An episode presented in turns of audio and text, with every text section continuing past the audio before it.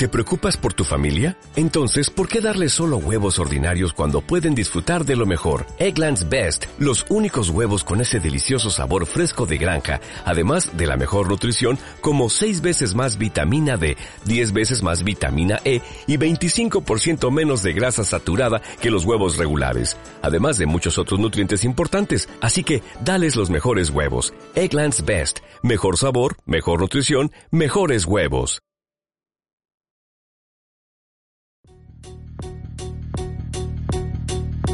Hola, ¿cómo estás? Te habla Ernesto Cabrera y por si no me conoces, déjame contarte que formo parte del equipo de marketing y organización de capacitaciones de Entrenate. Decidí crear este espacio, el canal de podcast, para poder ayudar a todas esas personas que se encuentran entrenando o quieren comenzar a entrenar o simplemente quieren mejorar en su bienestar y calidad de vida. El día de hoy quiero hablarte de los patrones de movimientos básicos, que muchas veces utilizamos en nuestros entrenamientos y la verdad que no concientizamos del todo el movimiento que estamos ejecutando. Me refiero a los patrones de empuje y tracción, principalmente.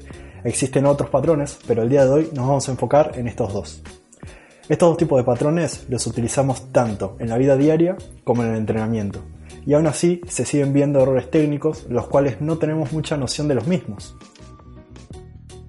¿Y por qué es importante analizar los patrones básicos?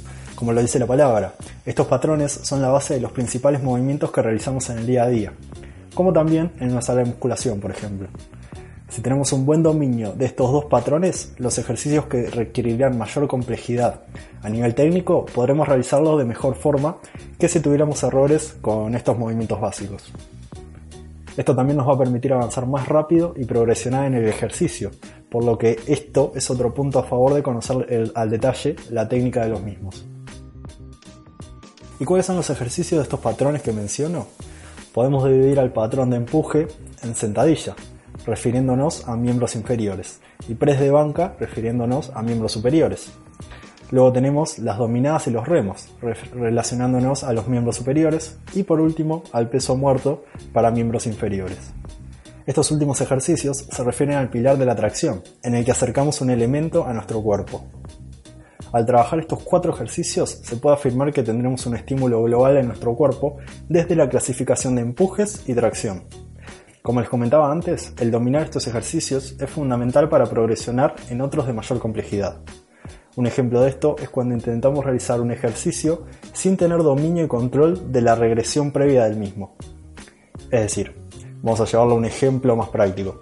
Si realizo un push press, que es un ejercicio en el cual requiere de un empuje vertical de hombros acompañado del impulso de la cadera, y no tengo una correcta técnica de un press militar, que es el ejercicio previo, seguramente tenga mayores dificultades a la hora de practicar este push press. Y ni que hablar dentro de un WOD, en el cual la técnica, la, técnica de ejecución es uno de los factores que se ve más afectado principalmente por la fatiga. A lo que voy con todo esto que comento es, si me encuentro realizando un ejercicio X y tengo errores en su práctica, dejemos el ego de lado y volvamos un paso atrás, o los que sean necesarios, para poder realizar los movimientos de forma segura y eficazmente. Así que mi planteo y recomendación del día de hoy es, domina los básicos. La sentadilla, el peso muerto, press de pecho y dominada. No puedo hacer una dominada, regresiono el ejercicio a un tipo de remo, por ejemplo, en el que pueda controlar la técnica hasta poder avanzar a la dominada. Forma de llegar a la dominada o a un ejercicio X hay muchas, así que si no nos salen las cosas, pidamos ayuda, que nos monitoreen y chequen la técnica, que para eso estamos los entrenadores. Espero que este capítulo te sirva en por lo menos un punto o idea que te planteé. De ser así, te invito a compartirlo para poder llegar a más personas.